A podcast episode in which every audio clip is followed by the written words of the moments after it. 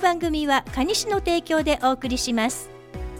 蟹市議会議会の扉始まりました。この番組は蟹市議会の取り組みなどを広く皆様に知っていただくための蟹市議会のラジオ広報番組です。ご案内役は FM ララパーソナリティ小倉明子です。よろしくお付き合いください。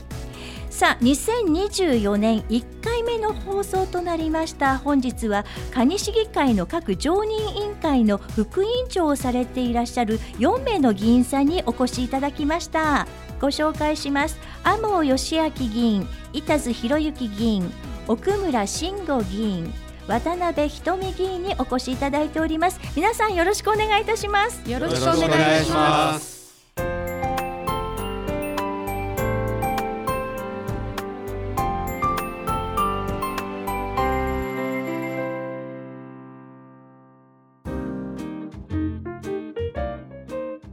さあ2023年の蟹市重大ニュースの中には新しい議員22人決まるという記事がありましたよね、えー、この重大ニュースに選ばれました背景には市民の皆さんが寄せる関心の高さが本当に高いことだと思います、えー、2023年を改めて振り返ってみますと7月30日に市議会議員選挙が行われました、えー、それで男性22名女性3名の新体制でスタートし同時に常任委員会のメンバーも新しい体制になりましたね。えそんな市民の関心や注目が集まる中10月の産業フェアでは市議会のブースが設置されましたね。議員と話そうあなたの声を聞かせてコーナーやなりきり立候補者体験の撮影ブースを設けて市民の皆さんと距離を近く身近に感じられる議会の動き活動もされましたしこの番組でも活動内容や市議会の報告もお伝えしてまいりました。またそれぞれ過去に語っていただいた抱負の実現化への活動が進んで、えー、2024年実を結んで市民の皆さんと共にそんなことを期待いたしております。今回はですねまず12月に行われました議会の内容についてまずお話しいただけるということです。天尾議員お願いします。はい。12月議会は11月29日から12月20日までの会期で行われました。補正予算や条例改正など16件の議案が提出されまして各委員会での審査などを経てすべて原案の通り可決しました。その他請願などもありました。これについては後で詳しくお伝えします。はいありがとうございます、えー、議案について初日から最終日への流れですが初日に議会に提出されてそれを各委員会で審査し最終日に議会全体にその内容を報告しそして最後に多数決で決めるというこんな流れでよろしいでしょうか。はい。その通りです。はいありがとうございます。えそれでは各常任委員会の副委員長の方から委員会でどのような話がされたのかお伺いしてまいりましょう。えそれではまず最初に総務企画委員会はどんな内容でしたか？板須副委員長お願いします。はい。えー、総務企画委員会では、えー、今回、えー、条例の一部改正5件について審査を行いました。えーまあ、その中で主な議案といたしましては、え、職員の給与支給に関する条例の一部改正とそれから、えー、印鑑条例の一部改正がございました職員の給与支給に関する条例の一部改正では国の人事院勧告に基づきまして職員給与の引き上げを行うという内容でございました。まあ、これにつきましては今後は国の方で若年層に重点を置いたえー、置いてですね順次改定率を下げていくということでございます。また印鑑条例の一部改正については市民の皆さんに直接影響があるかとは思いますけれどもデジタル庁によるコンビニ等に設置されたキオスク端末、まあ、これはあのコンビニにコピー機など置いてございますが、まあ、こちらでマイナンバーカードと同等の電子証明書が記録されたスマホなどを使った印鑑登録証明書の交付が可能となるということでそれを行うために改正を行うということでございました。えー、皆さんには具体的にはですね、えー、ご自身で、えー、マイナポータルサイトに事前に、え接続をしていただいて、えー、認証を受ける必要がございます。詳細につきましては、えー、国が周知しているマイナンバーの総合フリーダイヤルの案内やですね蟹市の市民課でのパンフレットが配布されておりますのでそちらを参考にやっていただければというふうに思います。私も今日、えー、自分でですねコンビニに行ってえこの端末を使ってえ印鑑証明を出してきましたけれども、まあ、今後はそのスマートフォンを使って、えー、マイナンバーカードなくてもできるようになるということでございますのでぜひ市民の皆さんもご利用いただければと思います。以上です。はいありがとうございました。総務企画委員会からの報告でした。え続きまして建設市民委員会の内容を教えてください。奥村副委員長。はい。えー、まず建設市民委員会の活動内容を具体的にお知らせをいたします。えー、に三宅インターチェンジ工業団地の開発に関する件、え、市内の生活道路の建設整備管理に関する件。さつきバス等の公共交通に関する件。アーラと文化芸術や坂戸の運動公園などスポーツ振興に関する件15年後に迫ってまいりました新たなゴミ処理施設を決める件公民連帯の管理未来部図書館別館に関する件そして8%から9%進んで見えます外国人が見える多文化共生についてのが主な委員会の議題でございます。えそうしまして12月の委員会につきましては条例の制定が1件条例の一部の改正が2件でございました内容といたしましては市営住宅の入居条件の緩和及び教育費の改正を審査をいたしました具体的には定額所得者の方に過大な負担とならないように上限を設けたものでございます。教育費の内容はほぼ変わりませんが対応が困難な事例例えば消防設備エレベーター等の過大な費用がかかるものに対し上限を設けたものでございます。そして執行部からの説明につきましては下江戸パティオカニ無印良品の中に昨年の秋にオープンしましたカニ未来部図書館。新たな利用者が多くまた年齢層が今までに利用者からは異なっていること。そしてそれに伴う本の種類や数量等を検討していかなければならない。日々見直しを図り対応する必要があるとの報告を受けました。以上でございます。はいありがとうございました。建設市民委員会の報告でした。続きまして渡辺副委員長教育福祉委員会の内容を教えてください。はい教育福祉委員会では、えー、条例の改正2件とそれから請願1件を付託されましてこの請願の内容についてお話しさせていただきたいと思います。えー、小中学校の学校給食費の無償化を求める請願書。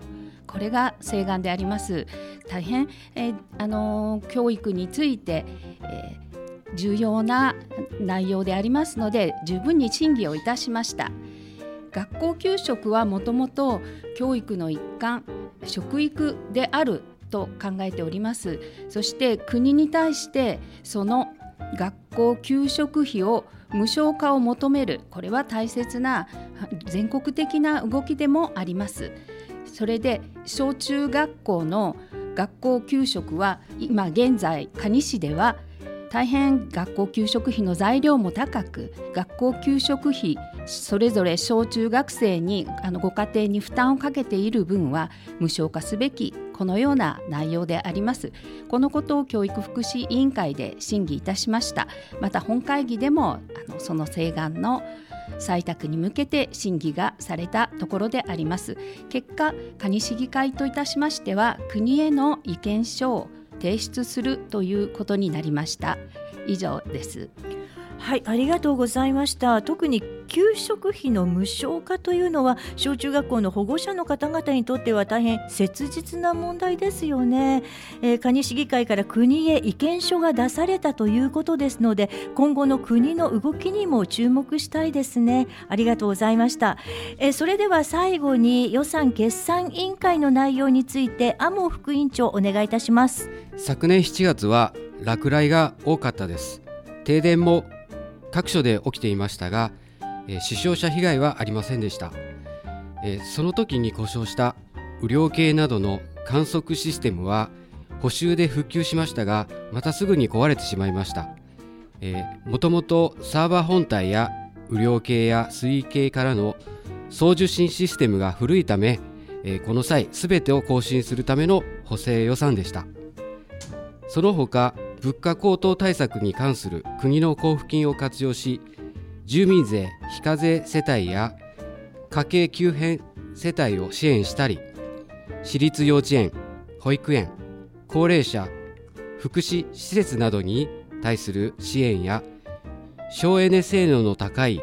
対象家電を購入した際の費用の一部を補助するための補正予算を可決しました。はいありがとうございます、えー、昨今の物価高騰でやはり家庭の支出を見直す工夫も大変必要となってきている中ですね、えー、今お話しいただきました省エネ家電購入の補助は市民の皆さんの関心も高いのではないでしょうか。はいそうですね。市民生活を支援することそして脱炭素化の推進を図るため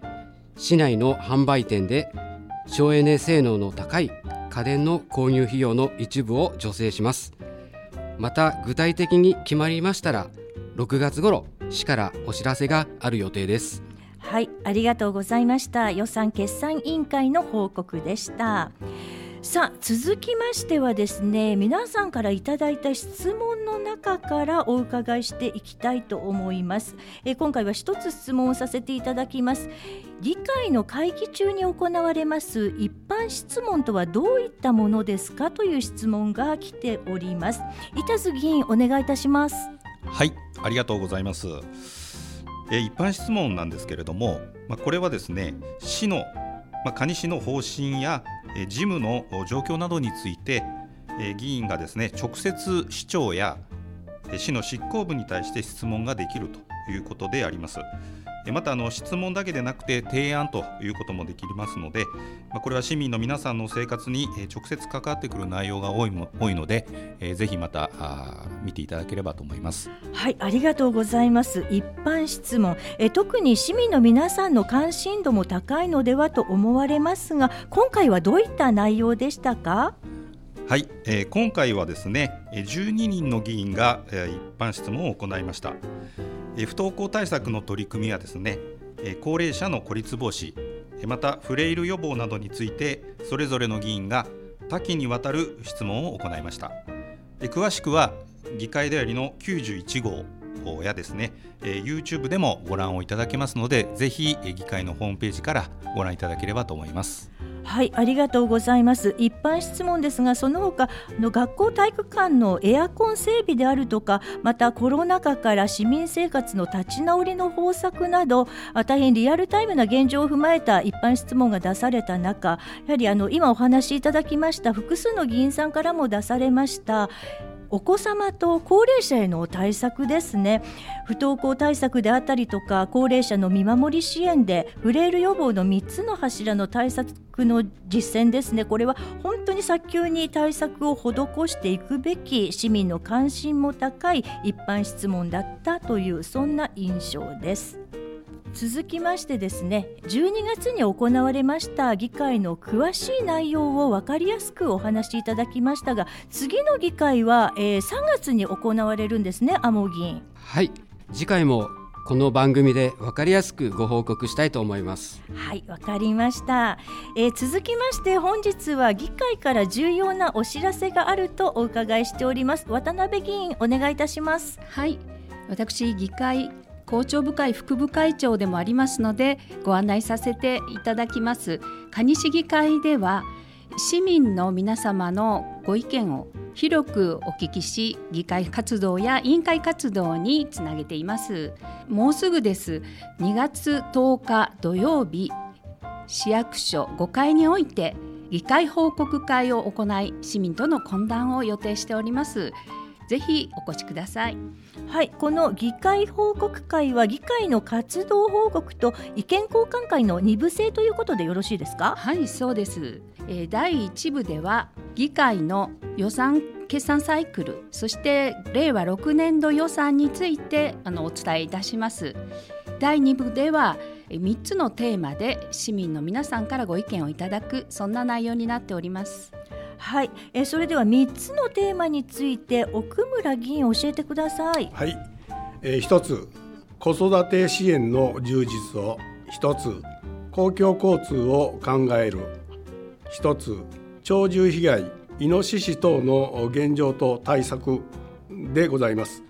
関心のあるテーマについてご参加いただければ幸いと思っております。はいありがとうございます。来たる2月10日土曜日午後2時から、えー、場所は市役所の5階で議会報告会が開催されます。申し込みも不要です。またどなたでもご参加いただけます。当日10分前までに市役所東口にお集まりください。そして今奥村議員からいただきました3つのテーマ子育て支援の充実をそして、えー、公共交通を考えるは今回さつきバスについてそしてイノシシなどの鳥獣被害の現状と対策、えこちらのテーマに沿った市民の皆さんのご意見もぜひお聞かせください。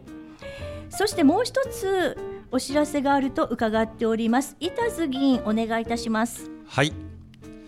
えー、蟹市議会ではこれまで、えー、議員の資質向上を目的としまして議員研修を毎年行ってきております。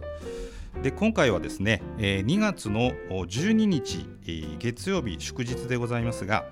えー、15時からですね文化創造センターアーラの映像シアターにおきまして、えー、東海学園大学教育学部教授の杉山紀子さんを講師にお招きをいたしまして、えー、どうする気候変動というテーマで、えー、研修を行います。この研修につきましては議員だけではなくてえー、市民の皆さんにも幅広く参加していただくために事前申し込みは不要となっておりますし、え、また参加も無料でございますのでぜひとも市民の皆さんも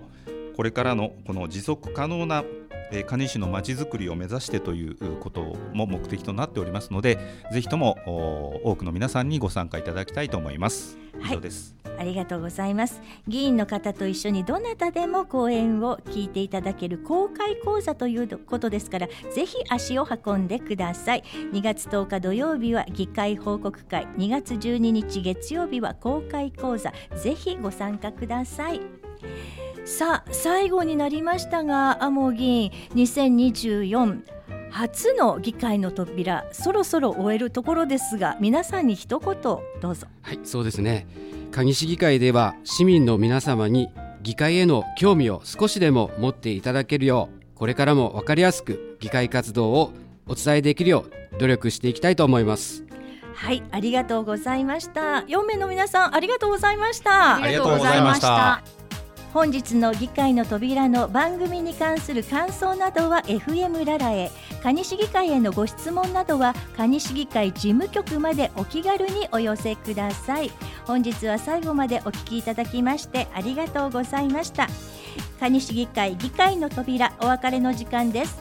本日のお相手は蟹市議会の天尾義明議員板津博之議員奥村慎吾議員渡辺瞳議員そして私案内役は FM ララパーソナリティ小倉明子でお届けいたしました。それではまた次にお会いいたしましょう。さようなら。この番組は蟹市の提供でお送りしました。